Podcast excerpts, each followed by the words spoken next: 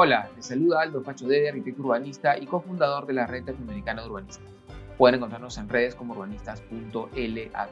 Ciudades que Inspiran es una iniciativa conjunta entre la Red de Urbanistas y el Comité de Lectura, desde donde visitaremos diversas ciudades del Perú y Latinoamérica a través de las miradas críticas de sus ciudadanas y ciudadanos, buscando destacar aquellos aspectos que nos inspiran y apasionan. En el sexto episodio de la segunda temporada del podcast vamos a conversar con Araceli Poma sobre los orígenes y fuentes de inspiración de su arte y cómo éste se nutre de las ciudades y espacios que habita. Araceli es una de las artistas más representativas de la nueva generación en la música del Perú. Ha sido nominada a los Latin Grammy 2020 por el álbum y documental The Warrior Woman of Afro-Peruvian Music, producido por el sello norteamericano Just Play, liderado por Matt Gerachty, productor musical y bajista neoyorquino. Esta producción desafía al racismo, al sexismo y a, la marginación a través del poder de la música y cultura de la diáspora africana. Su trabajo se define en su interés por visibilizar el aporte fundamental de la mujer, desafiando el racismo y marginación a través de su música, en el rescate de los géneros populares de la música del Perú, divulgando el legado de cultores y cultoras de nuestra tradición. Actualmente es conductora del reconocido programa de televisión cultural Miski Taki, transmitido por TV Perú a nivel nacional y continúa trabajando para el sello Just Play en su próximo documental musical Guerreras Puertorriqueñas, del cual es productora.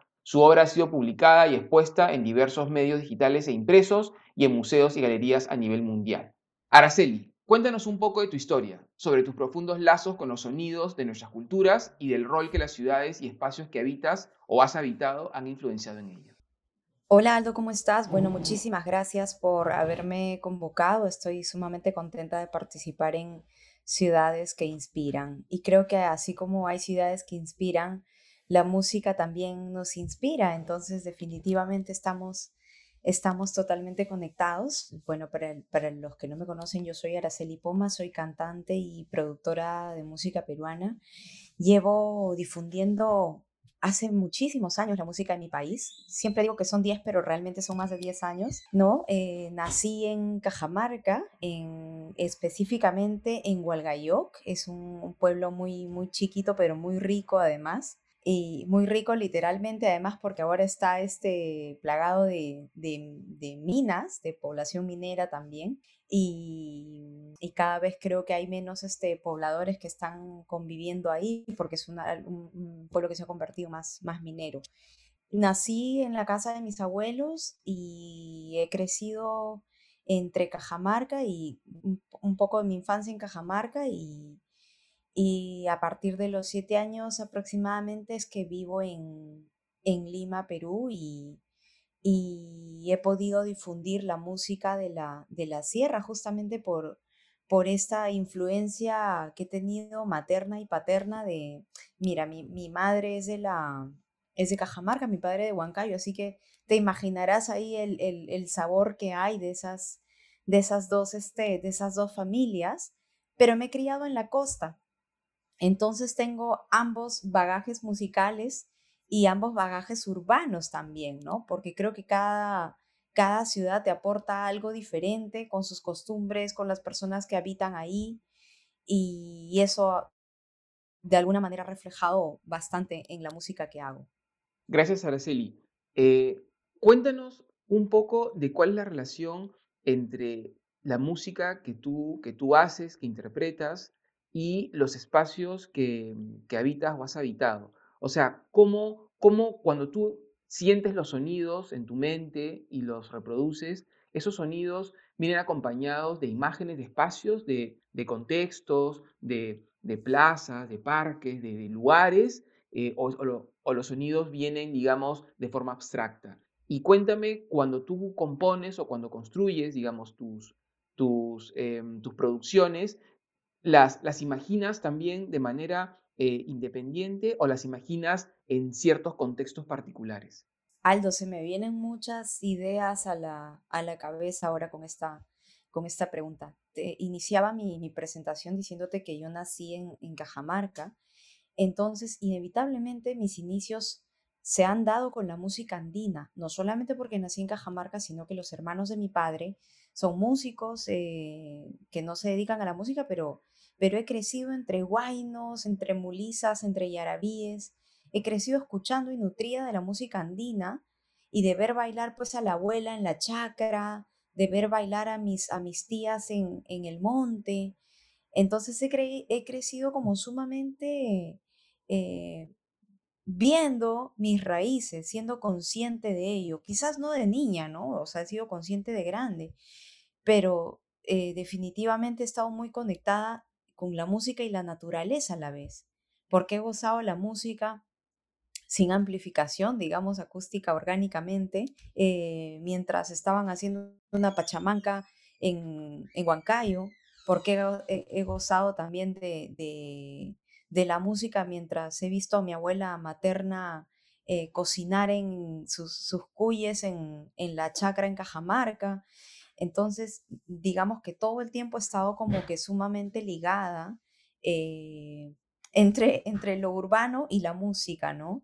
Entonces es inevitable que ahora al cantar un guayno, al cantar una mulisa, un yarabí, no, se me venga a la mente eh, una, e, e, el, sonido del campo, el sonido de los pajaritos, incluso los olores, ¿sabes? O sea, hay muchas, hay, hay muchas eh, partes que me, que me transportan no solamente al espacio físico, sino a las sensaciones que tenía en ese momento cuando estaba viendo a mi tía eh, bailar en el monte, en la montaña, ¿no? Entonces, mm, definitivamente se conectan, ¿no? Eso es por la parte del, del ande, por la parte en lo que, en lo que yo, eh, con lo que mis inicios, ¿no? Digamos, con lo que yo he empezado. Pero a partir de los siete años más o menos yo vivo en la costa, específicamente en Lima, porque mis padres se tuvieron que, que mudar eh, a, a, a, la capital. Entonces vivimos ahí, he vivido casi toda mi vida en, en Lima y claro, yo empecé este en el colegio cantando música criolla, por, eh, influenciada por, por uno de mis profesores que era, que era un tremendo criollo, o sea, era el profesor de música y él era el más criollo de los criollos. Obviamente eso yo me enteré años después, no, pero crecí con, con la influencia de la música criolla y cuando hablamos de música criolla es inevitable no hablar de los barrios, de, Breña, de la Victoria, del Lince, de Jesús María, Magdalena, Barranco. O sea, eh, te estoy hablando de barrios en donde han habido, han habido porque ya no hay necesariamente ahora, ya menos con la pandemia, las tradicionales peñas, ¿no? las, las emblemáticas peñas limeñas, en donde yo me crecí, donde yo he crecido también, porque he crecido rodeada de, de los viejos maestros. Afortunadamente pertenezco a esa generación a esa colita que ya los, viejos maestros se, han muerto, porque obviamente están muy, muy, estaban muy viejitos. Si yo cuando empecé a cantar y eran viejitos, o sea, imagínate.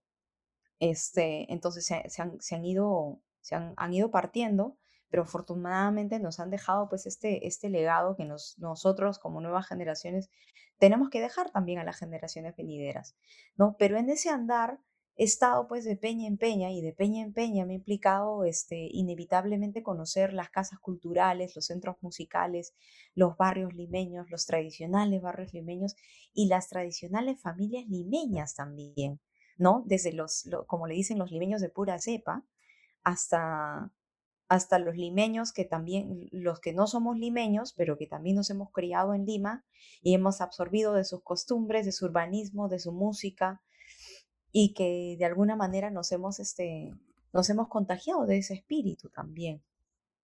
Entonces, eh, eh, digamos que esta parte de mi vida se da en, específicamente en Lima, en la, en la, costa del Perú, este, y, me hace crecer con, con nuestro, estos nuevos espacios, ¿no? estos nuevos eh, centros. Y gracias a la música he podido viajar por muchos países y lugares del mundo, lo que también me ha ido ir, hecho ir y venir, ir y venir y también ver algunas diferencias eh, locales, diferencias eh, sociales, diferencias culturales también, ¿no? Eso, eso que te da la música y eso que te da el, viajar y conocer los diferentes espacios también. Claro, qué, qué, lindo lo que, lo que nos cuentas, Araceli. Bueno, yo les invito a todos eh, a oír los podcast de Araceli sin distancias, que están disponibles en su página y en otras plataformas, en Spotify y otras plataformas. Ahí van a poder eh, oír un poco más de esto que nos cuenta ella sobre esa relación entre música, música y, raíces. Y me parece muy bonito lo que mencionas porque creo que todos, por lo menos yo, para no hablar de todos, también tengo ese fuerte vínculo entre música y raíces. O sea, mi, digamos, no soy músico ni, ni de cerca, con suerte si puedo cantar, pero también me pasa como ti, o sea, mis, mis, mis recuerdos de, de, mi infancia están muy asociados a canciones y espacios. Claro, yo, yo soy urbanista, yo me decanté por el urbanismo, pero para mí los espacios urbanos que he habitado, urbanos y también rurales, están asociados a sonidos, como tú bien dices, ¿no? a sonidos naturales, pero también a sonidos construidos por las personas que los habitan. Tengo eh, la voz de mi madre, siempre muy frecuente, cantándonos canciones, tengo eh, voces de, de, amigos, de personas, tengo sonidos, y eso termina de construir esa atmósfera, que finalmente es la que, la que, la que, la que, la que termina de cerrar ese espacio habitado, porque el espacio en sí mismo es, es, es un, es, el, espacio, el espacio en sí mismo es solamente un componente de ese, de ese, de ese espacio habitado que, que nos, en el cual este, nosotros nos desarrollamos, que está compuesto evidentemente por, la, por las diferentes culturas que en él habitan y la música, que mejor que la música, los sonidos que emitimos, para no solamente hablar, hacerlo más abierto todavía, que para mostrar esa representación cultural. Y como tú bien dices, también olores y tal cual, ¿no? Los olores también son, son un golpe a la memoria que asociados con los sonidos nos permiten volver y valorar y entender también eso que nos hace ser, ¿no? Em, en tus podcasts hablaste justamente de eso, hablaste de, tus tíos, de tu papá, de, las, de las jaranas que, armaban, también hablaste de los maestros. Y yo lo que veo en tu obra también es esa, es esa enorme, es esa diversidad. Y por eso cuando te presenté decía que tu trabajo muestra evidenciar, mostrar la diversidad sin querer resumirla ni tampoco querer como empaquetarla, sino simplemente vivirla, disfrutarla. Y esto está bastante asociado a lo que tú dijiste, a, esto que nos has contado de tu vida, o sea, que te, se mudaron, ¿no cierto?, de Cajamarca, se mudaron a Lima y esa mudanza también implicó también ver nuevos, como tú dices, nuevos espacios, nuevos sonidos, nuevas culturas, el colegio y demás. Y esto ha ido construyendo ¿no? esta, esta persona que tú eres hoy. Eh, esto nos pasa a todos. Bueno, yo nací en Lima, mis padres vienen de otras ciudades, mi padre, la familia de mi padre, la familia de mi madre también, y cada uno trae consigo esa cultura y esos sonidos. Eh, me parece eh, interesante eh, esto que nos cuentas. Quisiera, quisiera pedirte que nos, que, nos, que nos cuentes un poco más sobre cómo, cómo, percibes, cómo percibes a la música como, como un agente transformador de aquellos espacios que, que habitas o que habitamos. ¿Cómo, ¿Cómo has visto que la música eh, ayuda a poder eh, fortalecerlos, recuperarlos, valorarlos, cómo la música podría incluso ayudarnos a poder mejorar esos espacios que, habitamos.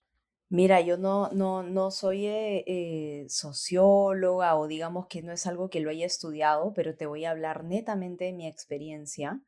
Te contaba que yo he frecuentado desde, desde adolescente los centros y las casas musicales, los, las peñas, ¿no? Y definitivamente también he visto morir peñas, ¿no? O sea, peñas y peñitas, ¿no? Y además como estaba sumamente sumergida en la música criolla, no porque no escuchaba mm, específicamente el repertorio comercial, sino pues donde estaba el más viejito de todos que se sabía ese vals de 1800, yo quería estar ahí en su casa y, y quería escuchar ese vals. Entonces, esa curiosidad me ha hecho llegar a diferentes peñitas y lugares así que nadie visitaba. O que digamos que lo, visitaban los cultores, pues lo que le llamamos los conocedores de la, de la, de la música criolla. Entonces, en ese, en ese frecuentar, definitivamente me daba cuenta del, de cómo esos pequeñitos espacios habían cambiado de alguna manera eh, el barrio o o la sociedad. O... Te voy a poner un, ejemplo. Eh, Don Wendor Salgado es uno de los músicos eh, todavía vigentes, más representativos de la música criolla. Él es guitarrista, ¿no? Y es un legado vivo. Es un legado vivo y él tiene una casa en, Breña. Eh, no recuerdo la, calle, pero es una, un espacio pequeñito donde él vive y donde se han hecho jaranas, pues, infinidad de jaranas que tú no dices cómo en un espacio tan pequeñito han estado 50 personas, ¿no? Pero obviamente esas 50 personas no, no entraban en la casa. Al no entrar en la casa, tenías a la gente afuera. ¿Qué generaba eso, no? Generaba que en el barrio, oye, ahí, ahí hay algo, ¿no? Ya tenías a la gente afuera, entonces el, señor de la esquina que vendía sus chelitas eh, ya tenía este, más consumidores porque tenían ahí un, espacio en donde, en donde, digamos, ellos iban a, frecuentar más. Entonces, de alguna manera me, me iba dando cuenta cómo a través de la música iba generando estos cambios chiquitos eh, o, grandes, pero cambios al fin y al cabo, porque con eso también te dabas cuenta que si el señor de la esquina que está vendiendo más este, galletas, cervezas o lo que sea, por producto de esta peñita que había al costado, ¿no? Este, se daba cuenta que, bueno, el barrio era un poco peligroso, pero se necesitaba seguridad. Entonces ya a, la, siguiente vez que ibas, ya estaba, como le decimos nosotros en el, en el Perú, ya teníamos su guachimán, ¿no? O sea, ya no solamente este, tenías la peñita, tenías la tienda que estaba vendiendo más, tenías el, el guachimán, y eso es solamente por darte un ejemplo chiquitito, ¿no? O como también hay algunos espacios que, en los que inevitablemente los municipios, que sabemos cómo son los municipios, no voy a generalizar, ¿no? Pero, pero los municipios son, a veces son, han pecado de, descuidados con, la, con las calles, con la población, con, con la sociedad en sí, ¿no? pero inevitablemente también se han tenido que ver obligados a poner algunas, eh, no sé, si se daban cuenta que es inevitable que haya eh, gente en la peña, entonces ya tenías pasando al serenazgo constantemente, ¿no? Entonces creo que de alguna manera la música ha hecho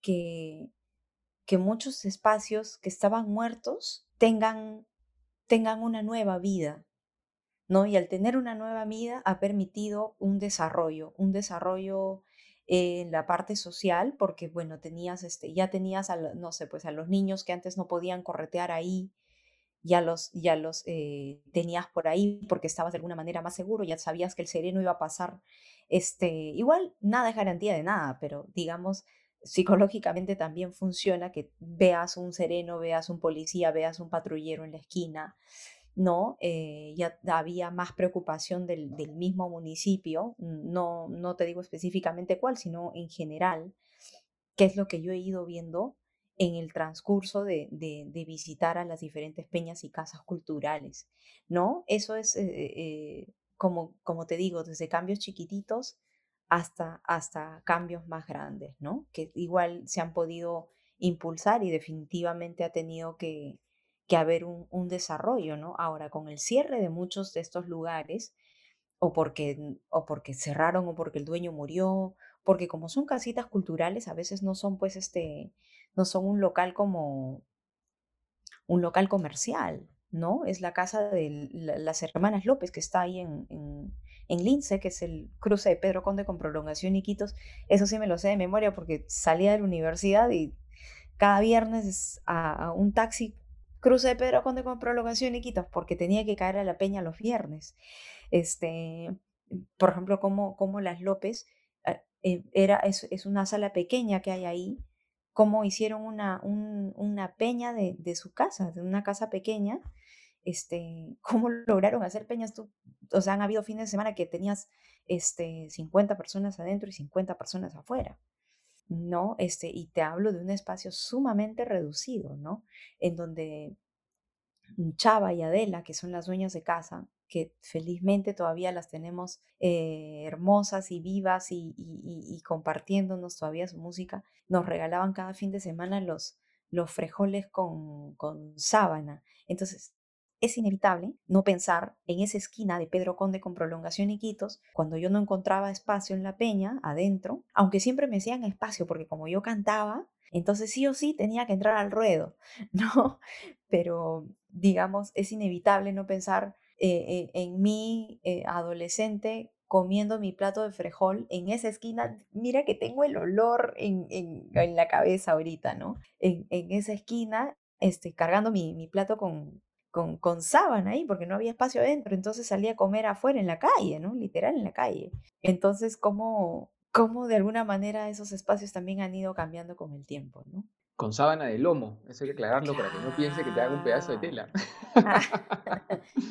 Me, me encanta lo que nos estás contando porque me, me llevas, me llevas a un punto, a un, a un tema y a un punto en particular que lo he discutido con diferentes colegas eh, urbanistas y sobre todo conservadores, o sea, que están especializados en la conservación del patrimonio eh, monumental, arquitectónico, urbanístico, ¿no? ¿Qué es? O sea, tú, tú has dicho que mueren cuando las personas que, los, que habitan esos espacios mueren o se van. O sea, la peña en el fondo es quien hace, o sea, quien hace que exista la peña, los individuos, las personas que la promocionan, que la impulsan, que invitan y que congregan. Y las personas que obviamente asisten y, hacen y acaban de construir ese espacio que, como tú bien has dicho, sobrepasa el espacio interior, sobrepasa el local, ¿no es cierto? Y muchas veces, como son locales pequeños, se vuelca a la calle. Y eso es algo muy típico también de nuestros, de nuestros barrios, quizás no de la Lima más moderna, sino más de la Lima tradicional y del Perú sobre todo, ¿no? Esto de que, de que la peña sale al barrio, sale a la calle, sale al callejón, sale al, pasaje, sale a la plaza también. Uh -huh, eh, uh -huh. claro, eh, por otro lado, digamos, eh, sabemos que en el Perú so, tenemos pues una maravillosa diversidad y patrimonio cultural, material, que eh, también se refleja en los centros históricos, o sea, en esas ciudades, en estas partes de nuestras ciudades que son pues centenarias y que han sido valoradas y han sido catalogadas como patrimonio mundial.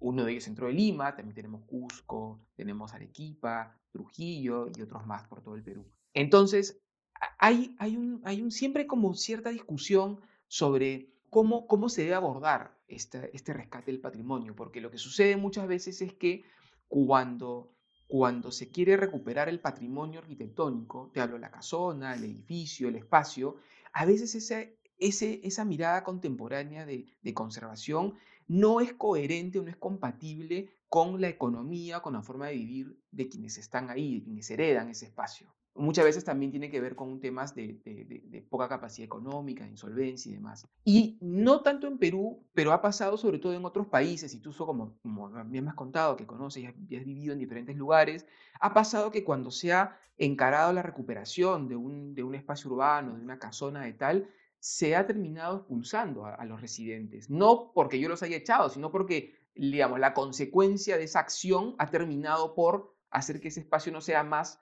el lugar donde esta gente puede, puede vivir, puede habitar. Y con ello se va la cultura. Se van los sonidos, se va el fin de semana, se va la música, se va tal. Vienen otras personas que tienen otras culturas, pero ya cambia. Yo te, yo te quería preguntar cómo, cómo tú percibes esa, esa relación entre edificio y, y, y cultura y, y, patrimonio inmaterial, que se llama a esto que traducimos nosotros como cultura, como olores, como sabores, como sonidos. Y si tú has visto que, por ejemplo, te pregunto, ¿no? Eh, cuando, por ejemplo, no sé, la Peña X se trasladó de A a B, ¿no es cierto? Por alguna razón. Con ese traslado, ¿se va, se va todo lo que la Peña representa o, o se pierde algo de eso que representa en, en, el, espacio, eh, en el espacio que deja? Has tocado muchísimos puntos, Aldo. Has tocado muchísimos puntos y de nuevo eh, te voy a hablar desde mi experiencia, ¿no? Eh, empezaste comentándome que sí hay espacios que, digamos que viven en cuanto la, la persona que, el que, originó la, la peña sigue vivo, ¿no? Yo creo que sí y no. O sea, sí en algunos, en algunos puntos donde era una casita sumamente chiquita y donde, el, no sé, el señor E- Enrique, este, que era el, dueño de la peñita, que ni siquiera era una, una peña, sino era una, una casa, realmente una, un, un espacio donde se hacía música, ¿no? Una sala, una salita donde se hacía música. Y se murió y se murió la peña. Eso lo he visto pasar. Lo he visto pasar en Chorrillos, lo he visto pasar en Barranco, lo he visto en Miraflores, en espacios donde los dueños eh, murieron y, y ahí murió la peña. Sin embargo, también he visto otros espacios que sí lograron hacerse más comerciales, es decir, que tenían, que cobraban una entrada, que, que cobraban este, un plato, ¿no? Porque de los espacios, cuando yo me refiero a espacios chiquititos, te, te digo que no necesariamente pues era una sala, el que quería venía, cantaba y tocaba y ahí se armaba la jarana. Pero no había una, un ticket de entrada, no había un mozo que te sirva una cerveza, para nada. Sin embargo, hay espacios que sí lograron comercializarse más, no dejando de ser tradicional, pero sí siendo comerciales. Uno, un ejemplo que yo te puedo poner es la Peña La Oficina. Eh, Amelia, Amelia, una gran, gran criolla, gran conocedora, bailarina, o sea, la, la persona más este, simpática que tú te puedas imaginar que te daba la bienvenida a la peña, era dueña de la peña la oficina en Barranco. Amelia, Amelia partió hace unos años y la peña siguió viva hasta antes de la pandemia. De hecho, creo que han estado haciendo cosas virtuales ahora, pero la peña sigue viva. ¿no? No estoy segura si, es el esposo el hijo el que la maneja, pero el espacio continúa, ¿no? Y ha continuado luego de su partida, ha continuado siendo un espacio criollo de visitas y, y todo, ¿no?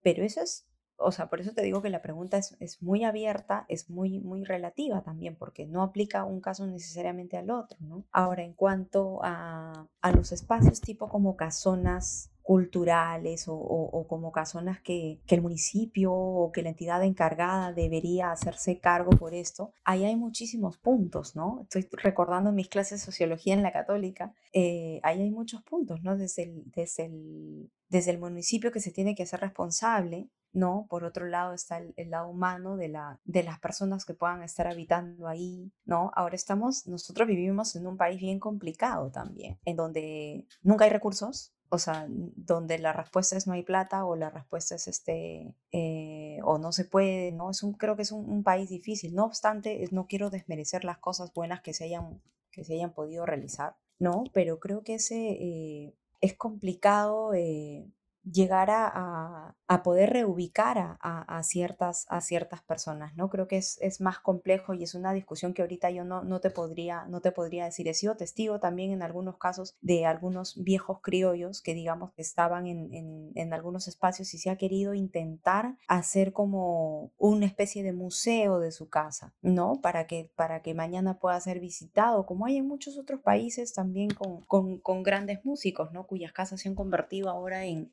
museos para que la gente pueda ir, pueda visitar, pueda ver, ¿no? Yo no sé si eso haya tenido mucho éxito en, el, en, en nuestro país. Yo supe de, que se han hecho intentos, una de ellas, por ejemplo, es este Celeste Acosta, que estuvo, que es la hija de Manuel Acosta Ojeda. Manuel Acosta Ojeda fue uno de los compositores más representativos, eh, cultores de, la, de la música peruana de nuestro país, un genio musical, realmente un genio eh, y un adelantado de su época también. Ella estuvo como viendo la, la posibilidad de recuperar algunos, algunos espacios eh, culturales y haciendo una, una gran labor por eso, pero no sé qué tan posible haya sido y creo que también ya nos hubiésemos, nos hubiésemos enterado, ¿no? Ahora, ¿qué impacto tiene eso en la sociedad? También habría que, que preguntarnos, ¿no? Porque debería tener impacto, pero lo cierto es que la música criolla tradicional ¿no? ha ido desapareciendo con el tiempo también. Y con ello han ido desapareciendo sus, sus referentes, porque como te dije, se han ido muriendo porque estaban viejitos. Y con eso también han ido, este, un poco, se ha ido perdiendo en la historia, ¿sabes? Entonces yo no sé qué, qué tanto interés tenga un, municipio. Una cosa es qué tanto interés tengan y otra cosa es el interés que deberían tener. Deberían tener, por supuesto, porque esto es algo histórico, ¿no? Pero yo no sé qué tan relevante le parezca a ellos rescatar la casa de un compositor o rescatar el, el centro cultural. Yo lo veo yo lo veo difícil por cómo piensan las autoridades en nuestro país, ¿no? Claro, cuando, por ejemplo, habrás visto algún caso en el cual la peña se va, se cambia de local, por X razón, ¿no? Se muda. Cuando la peña se muda, digamos, se traslada a la peña completa como, como, como, como espacio y personas, o tú sientes que en ese traslado algo se quedó. O sea, mi pregunta de fondo es, ¿cuán asociado está eh, la música, la peña, estos, estos espacios de cultura, de cultura popular, al lugar que lo, donde, donde se desarrollan. Si te hablo desde mi punto de vista, Aldo, yo creo que perdura, pero no va a ser una perpetuidad eterna porque también las personas vamos mudándonos. Supongamos que mañana se mude la Peña Las López, inclusive no estoy pensando ni en la pandemia ni en nada, ¿no? Y que la, la casa continúe. En algún momento estos viejos que han estado recurriendo a la Peña también se van a ir en algún momento yo me voy a ir, ¿no? Las nuevas generaciones. Entonces, yo no sé qué tanta, perdóname que no lo vea con optimismo, pero prefiero ser como, como más realista, ¿no? Porque si la, la respuesta optimista sería sí, y esos espacios van a continuar, y esto va a ser por siempre y para siempre, pero no, porque también la gente del barrio se muda, la gente cambia, no necesariamente la gente que llega ha visto lo que era eso antes. Claro. Entonces yo creo que tiende a perderse, lo digo con, con tristeza, ¿no? Tiende, tiende a, perderse porque el, caso, por ejemplo, que te dije de, que te dije de la, de la peña a la oficina, ese caso, eh, en ese caso continuó porque digamos que habían viejos, pero viejos jóvenes, ¿no? Yo no sé si las nuevas generaciones, pues, más aún luego de la pandemia, es como ya vamos a la peña a la oficina, no lo sé. No lo sé porque creo que también hay algo que se pierde cuando, cuando físicamente se van eh, las personas que originaron que esos espacios se den, ¿no? Porque normalmente tú ibas a, esa esencia, ibas a buscar a, esos cultores, ibas a buscarlos como a, ellos. Al no estar ellos, ok, te queda la colita de lo que fue. Y de lo que fue porque se sigue vendiendo el frejol o porque se sigue vendiendo la chelita en la esquina o porque la tenían el, bar icónico ahí. Eh, no, pero con el cambio de generaciones y todo eso, creo que van, van a ser muy poquitos espacios los que puedan sobrevivir, ¿no? Y perdóname que, que, sea como un poco más este, fría y mi, menos romántica, ¿no? En mis, en mis respuestas, pero es como lo veo también, ¿no? Está, no, está muy bien, porque me estás haciendo pensar muchísimo, pero claro, lo que tú dices es, no solamente depende de ello, depende de cuánto la sociedad en general, ¿no es cierto? O sea, la, la, la, ciudad como personas valore también y, consuma o le interese ese tipo de productos. Porque si tú me dices, Aldo, ya, hacemos un esfuerzo por preservar eh, la, peña, eh, la peña X en el lugar que tiene la peña, o sea, el municipio invierte dinero, mejora la calle, le pone iluminación, ¿no es cierto? Eh, invierte, mejora la fachada, eh, qué sé yo, ve algún, alguna ayuda para que, para que la peña pueda operar. Pero ¿qué pasa si a nivel ciudad, a nivel cultura, no difundimos el valor de la música peruana, de nuestras raíces? Claro, nadie va a ir a la peña. Exacto. Entonces, a eso voy. Claro, más esfuerzo que haga el municipio, los dueños, los, músicos, se va a acabar extinguiendo porque no se soporta, o sea, no, no vive, digamos, solamente del deseo, vive de acciones concretas. Y allí te quiero preguntar entonces, porque tú tienes, yo lo que veo es que tú has asumido un rol, tú, Araceli, un rol de difundir y de poder llevar, es más, en, uno de tus podcasts, en casi los finales dices, o sea, la música peruana es joven, o sea, hay jóvenes eh, compositores, cantautores, gente que está trabajando pero que no está siendo visibilizada, que no los estamos conociendo.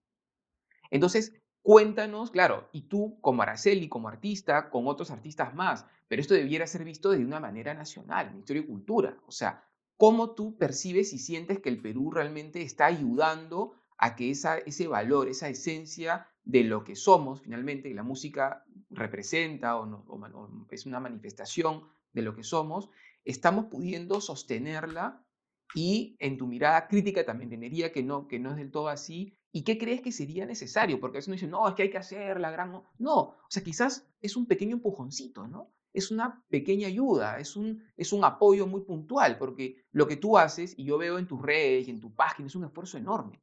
O sea, ¿qué te faltaría para que eso que tú ves y percibes en tus colegas pueda realmente tomar fuerza y vigor y pueda también transformar el espacio urbano que habitamos, porque ya yo como urbanista, ¿no? Cómo eso puede tomar escala y realmente puede volver a ser esos espacios habitados, potentes que tú comentas, ¿no? Que, que, sucedía antaño, ¿no? Primero, Aldo, has este, verbalizado muy bien lo que, te querido, lo que te he querido decir y definitivamente hay un tema de fondo eh, más serio que el solamente hablar de las personas de la, peña, ¿no? Desde la dueña, hay un tema de fondo eh, que es más, serio y que me parece incluso más importante aún, ¿no? Como el rescate de la cultura, el, el rescate, la difusión de la tradición, la difusión de los viejos maestros. Mira, a mí me ha tocado vivir una época bien interesante, porque yo me he criado con los, con los viejos, yo he aprendido de, ella, de ellos y yo era muy chiquita, ¿no? O sea, digamos, he crecido con, con eso, pero también era muy joven para, para ellos, era una niña para, para ellos, ¿no? Que me han acogido, me han abierto las puertas, me han enseñado, cosa que, de lo que siempre voy a estar agradecida. pero también como nueva generación me he criado viendo lo nuevo también. Entonces como que tengo una perspectiva eh, muy, muy clara este, de lo que ha sido y de lo que es. No, yo no, no, no pienso mucho en el futuro, siempre que hablo trato de, de ser como, para mí el presente es el, el, futuro realmente, el futuro es, es ahorita. Y entonces tengo esa, esa, esa perspectiva de lo, de, lo actual, ¿no? No soy, una, no soy una purista, pese a que vengo de la tradición. Sí creo que naturalmente he, adopta, he adoptado un rol de, no sé si la palabra es rescatista, pero sí de difusora de la cultura y de la música popular peruana, ¿no? Ha sido como como muy orgánico porque no he pretendido en algún momento, ya, entonces ahora no, simplemente lo he hecho y punto. Lo he hecho y lo sigo haciendo y es algo que seguiré haciendo porque, porque me nace, porque me gusta, porque vivo por esto también. Y, y tener esta perspectiva de ambos mundos también me ha dado algunas ventajas. Y creo que al no ser purista, también es darme cuenta que es bueno, o sea, yo también vengo de la tradición, yo canto música tradicional, pero también en mi música estoy abierta a lo contemporáneo porque sé que las generaciones venideras, si probablemente les cantas una, una canción de Pinglo, no voy a generalizar, pero les va a parecer un plomazo, les va a parecer este, por más que a mí me, me yo diga qué hermoso, qué poesía, ¿no? Hablarle pues eh, de, de no se me ocurre una, una, una, una canción ahorita en donde el, el, lenguaje pues es que saliste al balcón y yo besé tu mano y vi tu rostro. Entonces, ¿qué es esa ridiculez? O sea, ahora, para, para, los jóvenes también hay que, hay que ser este, de nuevo, ¿no? Si algo no soy, creo que soy recontra romántica, pero también soy este, realista, ¿no? Quiero ser totalmente realista con todo, ¿no? Las nuevas generaciones ya no conectan con, con la poesía de Pinglo, ya no conectan con la poesía de algunos otros referentes, ya no conectan lo que ellos cantaban en esa época, eran otras cosas, o sea, se referían a, digamos, incluso en sus canciones tenían descripción de la, de la ciudad, de la Lima de antaño. Ya eso, ya fue. Los jóvenes a veces quieren escuchar otra cosa, ¿no?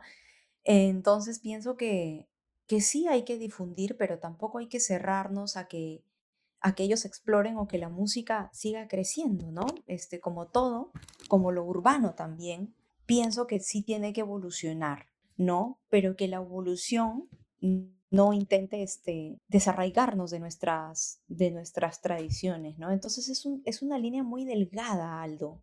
Es una línea muy delgada y sucede creo que en lo urbano y sucede también en la música, ¿no? Porque es como que tú digas, ¿cómo vas a botar estas casonas?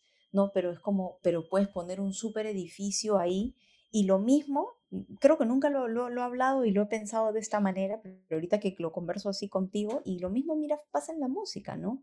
¿Cómo vas a votar esta música? Votar, bueno, es un, entre comillas, un votar, esta, esta música hermosa de la viola, de la guitarra. Sí, pues, pero ahora ya no es así. Ahora los chicos quieren, necesitan el por decirte algo, ¿no? O sea, necesitan ese, ese, ese golpecito, necesitan un, un beat diferente. Entonces, la línea es muy delgada y termina conectando mucho entre lo que pasa con la música peruana y también con la, con la sociedad. Oye, qué interesante, Araceli, lo que estás comentando. No lo, no lo había, claro, yo tampoco lo había visto de esa manera, pero tienes toda la razón. O sea, esta, esta discusión entre preservación y modernidad que hay tanto en la arquitectura y el urbanismo, como dices tú, ¿no? O sea, oye, preservo al 100% la casona y no la toquen y tiene que restaurarse como era en el siglo XVII o XVIII, a una mirada, oye, no, pues eh, ya, ya fue, la casona respondió a un momento, a una época, ahora hay que hacer edificios para que más, mejor, más, gente pueda vivir mejor e incluir más familias, y alguien dirá, oye, pero algo intermedio, pues, o sea, dejemos parte, o sea, dejemos un componente de memoria del pasado, dejemos la fachada, dejemos espacios y aprovechemos también esta estructura para generar un uso contemporáneo y además que pueda servir mejor a la sociedad que hoy vivimos. Claro, lo mismo pasa en la música tal cual, ¿no? O sea, repetimos la música tal cual la compuso Pinglio, tal cual la compuso Chabuca, tal, o la reinterpretamos, le ponemos nuevos este, arreglos. Por ejemplo, yo me he hecho acordar mucho eh, a una cantautora eh, argentina, eh, La Sole, Soledad Pastoruti, que hace, hace, no mucho, hace unos años hizo una versión contemporánea de, de, de, este vals Propiedad Privada, que es un vals machista, pero a morir.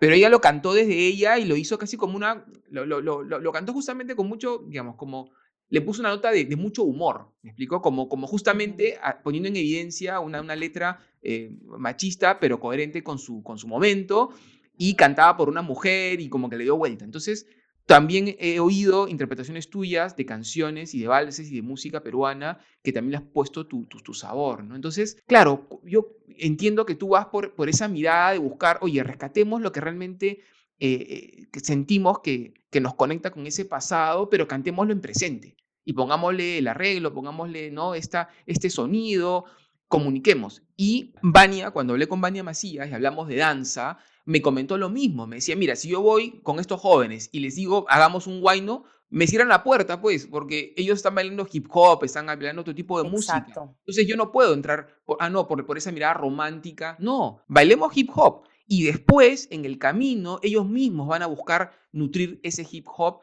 de esas raíces que ellos mismos traen, porque es parte de su cultura. Y es lo que ha pasado. Baña me contaba cómo los mismos jóvenes este, han ido trayendo a estos espacios de danza que ella tiene música, eh, sonidos, danzas, colores, vestuarios de sus culturas, este, de, sus culturas. Entonces, esa, mix, esa mixtura genera, pues, como dices tú, una reapropiación de la, en este caso, de las ciudades, de la música, de la cultura y sobre todo, Araceli permite que siga viva, que es lo más importante. Es cultura viva, ¿no es cierto? Sí, creo que hay que ser estratégicos también, ¿no? O sea, es, es hay que ser estratégicos para que justamente no se pierda este, la, la esencia, no se pierda la tradición, pero sin olvidarnos que estás, ya no estás con el público de Felipe Pinglo Alba, ya no estás con el público de la gran Chabuca Grande. Tienes nuevas generaciones y tienes que, tienes que vender para que realmente la quieran, la, la, la amen, ¿no? Y también soy una convencida que nadie ama lo que no conoce. Entonces hay que dar a conocer también este, nuestra música. Creo que lo has, lo has definido bastante bien, este, Aldo. Yo siempre recuerdo mucho una anécdota. Yo había salido a practicar mi charango a un, parquecito debajo de mi,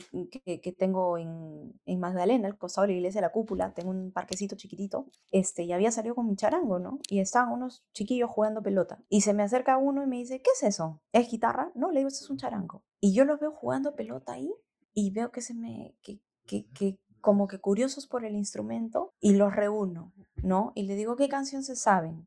Y uno me dijo, no, yo me sé una canción de Daddy Yankee, ¿no? ¿Y cómo es la canción de Daddy Yankee? Intentando acompañar la canción de Daddy Yankee, no en el, en el charango, ¿no? Y le digo, ya que hemos escuchado ahora Daddy Yankee, les voy a enseñar ahora yo una canción. Entonces, hemos hecho una canción de Daddy, de, de Daddy Yankee y un guainito yacuchano. Hemos hecho una canción este, que ellos querían escuchar del reggaetonero tal y luego hemos hecho un guainito. Entonces hay que ser concesivos también y hay que de alguna manera enamorarlos para que, para que conozcan más y para que se involucren más con, con nuestra música, ¿no? Es, y es un trabajo de, de constancia definitivamente y es algo que, que alguien lo tiene que hacer, ¿no? Y, y, y, bueno, acá estamos justamente lo que tú también estás eh, haciendo, ¿no? O sea, tomando una responsabilidad, creo que sin decirlo, pero simplemente haciéndolo y, y, tratando de, que conecte con otras, otras personas, ¿no? Clarísimo, Araceli. Mil gracias por esta linda conversación. La verdad que ambos hemos llegado a lugares que no habíamos imaginado cuando, cuando nos contactamos, ¿no? Y eso, es lo lindo de estas conversaciones, porque eh, además que nuestros oyentes nos acompañan y disfrutan con nosotros, también es algo muy espontáneo, es parte de lo que hacemos, ¿no? Es parte del, del descubrirnos, descubrir lo que hacemos, conectarlo y conectar a quienes nos escuchan también con eso que nos apasiona y que nos mueve. Definitivamente, y más bien quiero definitivamente eh, agradecerte por, por esta labor que haces increíble, dándote, dándote el tiempo de, de contactarnos y de hacer las entrevistas. Este, ya hemos conversado antes de, de, iniciar justamente la entrevista que uno a veces lo hace por, por puro amor al arte, pero finalmente es una necesidad que también sentimos y que también nos fortalece y, nos enseña mucho, ¿no? Ahorita conversando contigo he llegado cosas que, que no las había tangibilizado, mm, como así, ¿no? no, las había pensado antes, ¿no? Y de verdad, o sea, como la música está tan relacionada con lo, con lo urbano y creo que lo urbano y la música siempre van a ser el reflejo de una sociedad.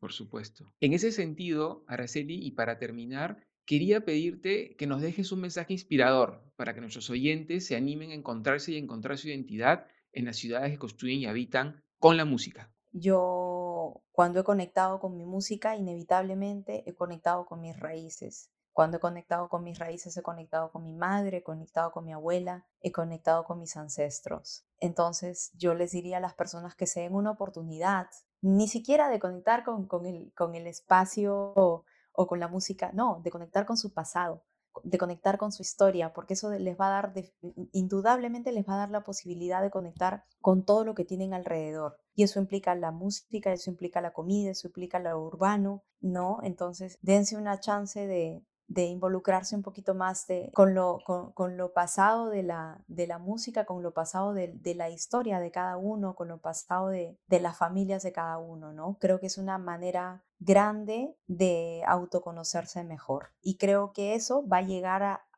justamente todo lo que queremos ahorita, ¿no? La música, lo urbano, a las costumbres, a las tradiciones, ¿no? Entonces que, que conecten con lo que, con lo que fue también. Mil gracias, Araceli. Les invito a escuchar la maravillosa y diversa producción de Araceli y los episodios del podcast Sin Distancias desde su página www.aracelipoma.com y en las redes sociales encontrándola como Araceli Poma. Para los que estén interesados en oír los otros episodios del podcast, pueden hacerlo desde nuestra página www.urbanistas.lat o desde los canales del Comité de Lectura. Por mi parte, me despido hasta una nueva visita a aquellas ciudades que nos inspiran y apasionan. Muchas gracias por escuchar.